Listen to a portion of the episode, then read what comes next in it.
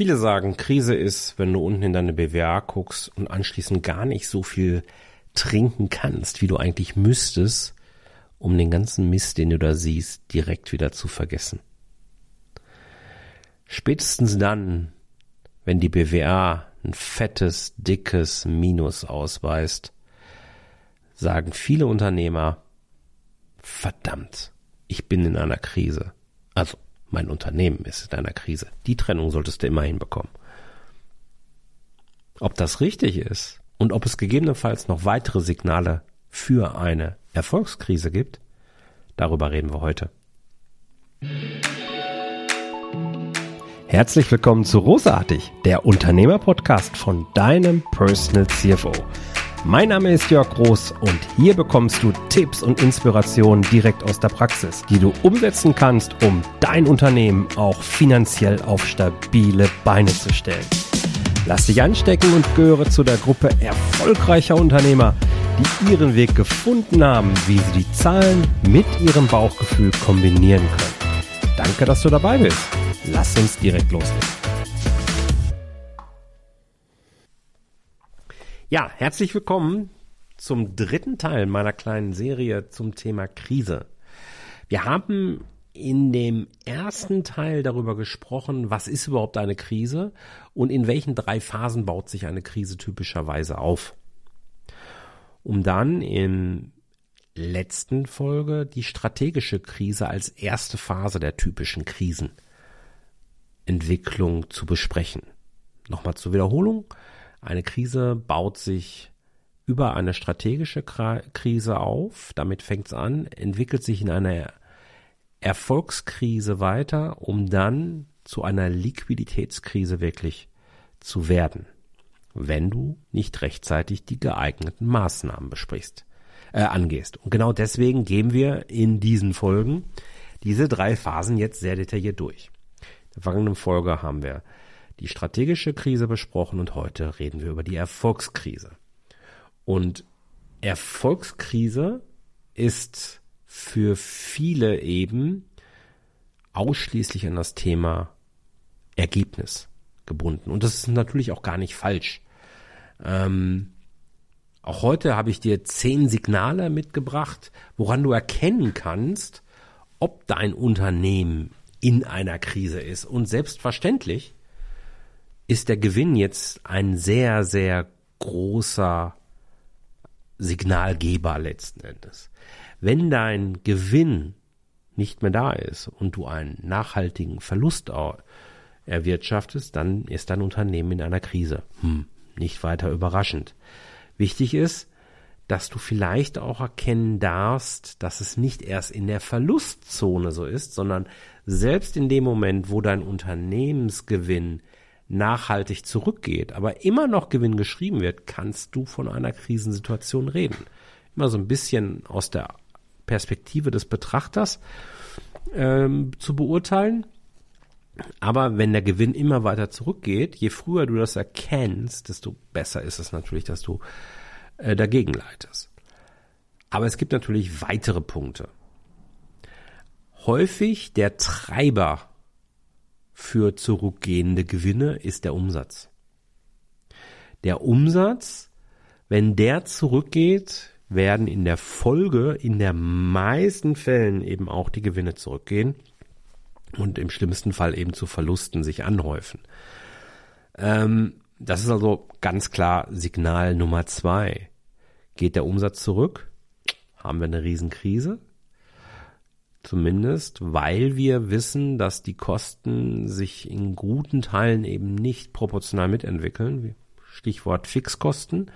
Deswegen sage ich ja auch immer wieder, Mensch, bitte sorg dafür, dass deine Fixkosten nicht so hoch werden, dass dein kleines Unternehmen, dein wachsendes Unternehmen sich wie ein Tanker verhalten muss. Bleib eher ein Speedboot, das sich schnell an wechselnde Marktbedingungen und Rahmenbedingungen anpassen kann.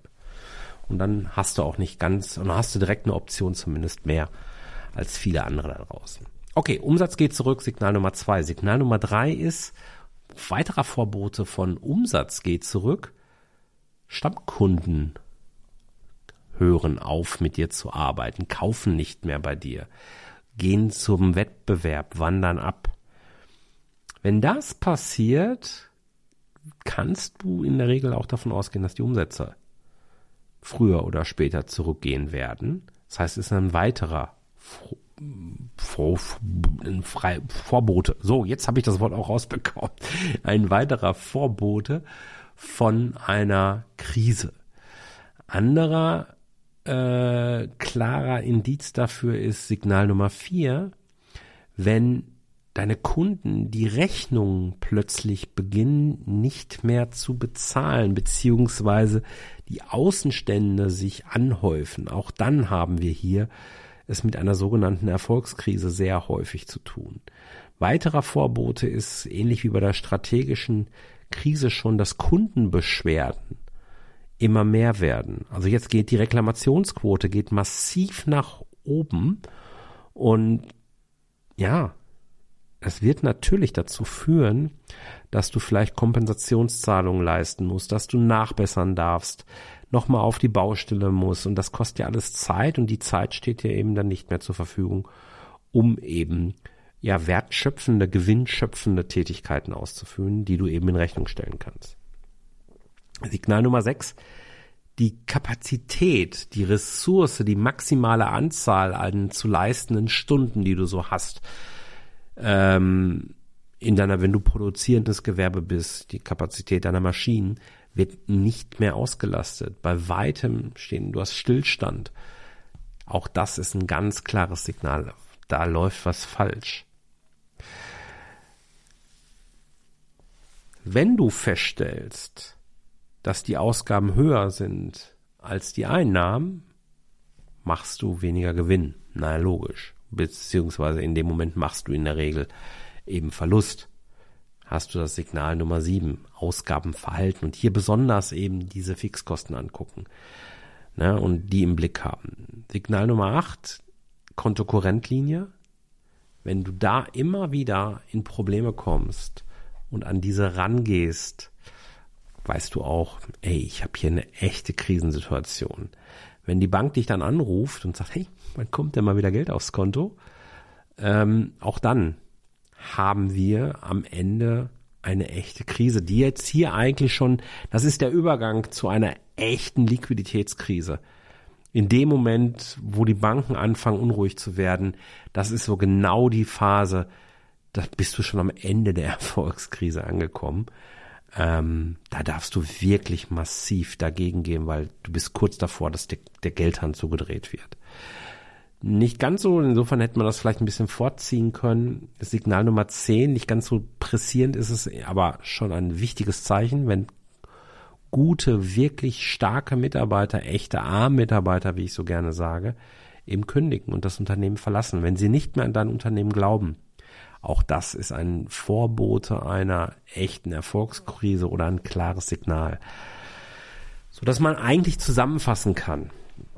Habt ihr jetzt gerade zehn Signale genannt, aber es ist schon richtig, eine echte Erfolgskrise liegt eindeutig immer dann vor, wenn dein Unternehmen in Anführungsstrichen ungewollt Verlust macht. Jetzt sagst du ja, welches Unternehmen macht denn gewollt Verlust. Ja, das kann es eben geben.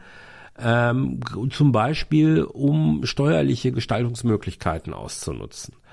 Ähm, da gibt es oftmals so Situationen, dass man sagt, okay, komm, wir weisen einfach einen Verlust aus.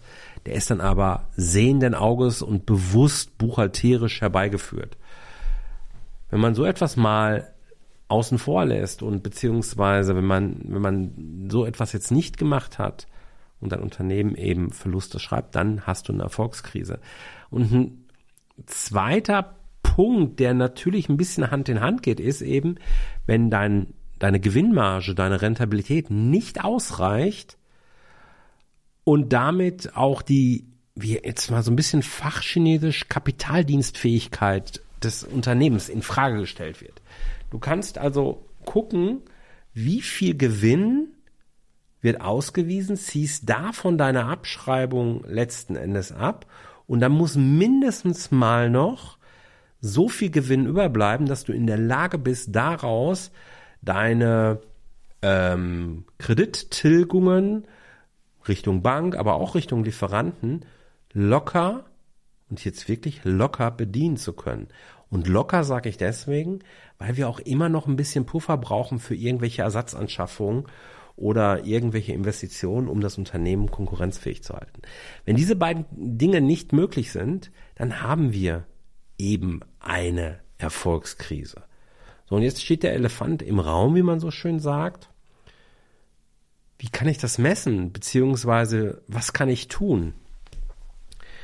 Wenn dein Unternehmen zu wenig Gewinn macht, beispielsweise, dann würde ich erstmal gucken, woran liegt es denn wirklich? Was ist es denn? Gewinn ist das Ergebnis aus Umsatz minus Kosten. Haben sich jetzt deine Kosten überproportional, unerwartet und ungewollt entwickelt oder sind es eher die Umsätze? Haben wir jetzt also einen Umsatzrückgang, dann würde ich mir angucken, okay, was bedeutet denn Umsatz? Umsatz ist das Ergebnis aus Menge mal Preis okay, jetzt kann ich mir wieder angucken, haben sich die Mengen, die verkauften Menge und Mengen oder haben sich die Durchschnittspreise verändert? Sind andere Produkte verkauft worden? Nehmen wir an, das ist die Menge, dann kann ich wieder eine Stufe Ebene, eine Ebene tiefer gehen und kann mir angucken, okay, wie viele Interessenten, wie viele Anfragen hatte ich denn? Und wie hoch war die Erfolgsquote dieser Interessenten? Und wie haben sich diese beiden Kennzahlen entwickelt? Dann kommt vielleicht heraus, okay, die Anzahl der Interessenten ist eigentlich tatsächlich schon zurückgegangen. Dann kann ich wiederum schauen, hm, über welche Kanäle akquiriere ich denn Interessenten und wie ist die Reichweite auf diesen äh, Kanal? Um jetzt wieder in den nächsten Schritt zu kommen. Du merkst, wir kommen immer näher an die Hauptursache ran und das ist das, was ich meine mit zerlege jetzt die Kennzahl in seine Einzelbestandteile und geh so weit runter, wie du noch irgendwie Einfluss hast, um da zu gucken, mit welchen Maßnahmen kann ich jetzt dagegen steuern? Was kann ich wirklich tun? Wo habe ich die Fähigkeit, eben gegensteuern zu können? Manchmal ist es ja so, dass du dann eine Zahl vor dir siehst und sagst, und jetzt? Ja, vergleich die Entwicklung jeweils mit Vorjahren. Nimm gerne die letzten drei Jahre, bilde Durchschnitte. Äh, sprich mit Unternehmerfreunden, hol dir Vergleichszahlen von Branchenverbänden, von der IAK etc. pp. Versuch dir so viele wie mögliche gute Datenquellen anzuzapfen, um eben gute Vergleichszahlen zu bekommen, um eben zu schauen, wo steht das eigene Unternehmen. Oder suchst dir einen CFO und der hat dann vielleicht Benchmarks, die der dir zur Verfügung stellen kann. Wir machen das zum Rahmen des CFO-Services, bauen wir gerade eine große Benchmark-Datenbank auf, wo wir eben alle unsere Kunden anonymisiert reinpacken äh, mit Branchenbezeichnungen und dann haben wir eben Vergleichskennzahlen für unsere Kunden. Und das sind keine theoretisch hergeleiteten, sondern das sind ganz praxisnahe Kennzahlen, die man da heranziehen kann. Ist eine Quelle halt eben, die dann unseren CFO-Service-Kunden exklusiv zur Verfügung stehen wird. Ähm, aber es gibt, wie gesagt, auch noch IRK und Branchenverbände. Und deine eigenen Kennzahlen, die du sowieso schon erreicht hast, sind ja auch sehr, sehr wertvoll. Also, ich hoffe, dass ich dir heute sehr deutlich machen konnte, was eine Erfolgskrise ist woran du sie wirklich handfest erkennen kannst und wie du dann mit den geeigneten Kennzahlen umgehen kannst, um dem Grund hinter dem Grund auf die Spur zu kommen und so den Hebel richtig ansetzen kannst. Ich wünsche dir viel Erfolg dabei und verweise dich schon mal auf die nächste Folge, wenn es dann um die Liquiditätskrise geht, wo du hoffentlich niemals reinkommst, denn spätestens da wird's richtig ungemütlich. Mehr dazu dann in der kommenden Woche. Alles Gute, bis bald, der Jörg. Ciao, ciao. Vielen Dank, dass du dabei warst. Wenn dir diese Folge gefallen hat, dann vergiss nicht, diesen Podcast zu abonnieren. Und wenn du das nächste Mal eine gute Freundin oder einen Freund triffst, dann vergiss nicht, von Großartig, dem Unternehmer-Podcast vom Personal CFO zu erzählen. Mein Dank ist dir sicher. Und bis dahin, bleib erfolgreich und sei großartig. Dein Jörg.